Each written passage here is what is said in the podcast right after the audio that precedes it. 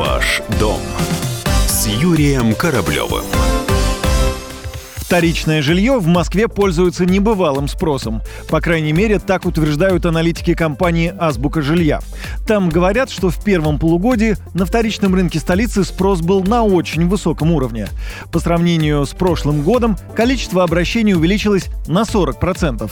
Подобного роста не наблюдалось последние три года, отмечает эксперт компании «Азбука жилья» Антон Пайзанский сейчас, скажем так, это спрос атипичен. Скажем так, сезонность преобладает и преобладает тот фактор, то, что у населения доходы снижаются, все это говорит наоборот то, что спрос должен падать, но тем не менее он растет.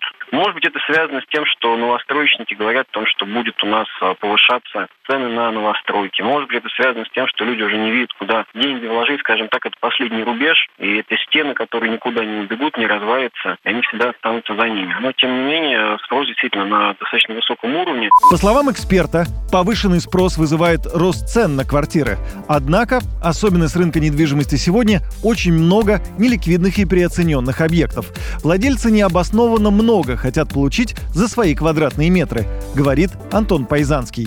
Сейчас ценник сильно сформировал конец прошлого года, когда низкая ставка по ипотеке спровоцировала именно рост цен. Новые объекты, которые поступают на рынок, отталкиваются при своей оценке именно того, что экспонировано. Соответственно, все дороже, дороже, дороже. То есть, если мы смотрим объект, допустим, двух-трехмесячной давности, когда он появился на рынке, там цена более-менее вменяемая. Те объекты, которые появляются сейчас, они однозначно переоценены, и, как правило, они свой спрос, своего покупателя не находят. Так что же будет со столичным рынком недвижимости?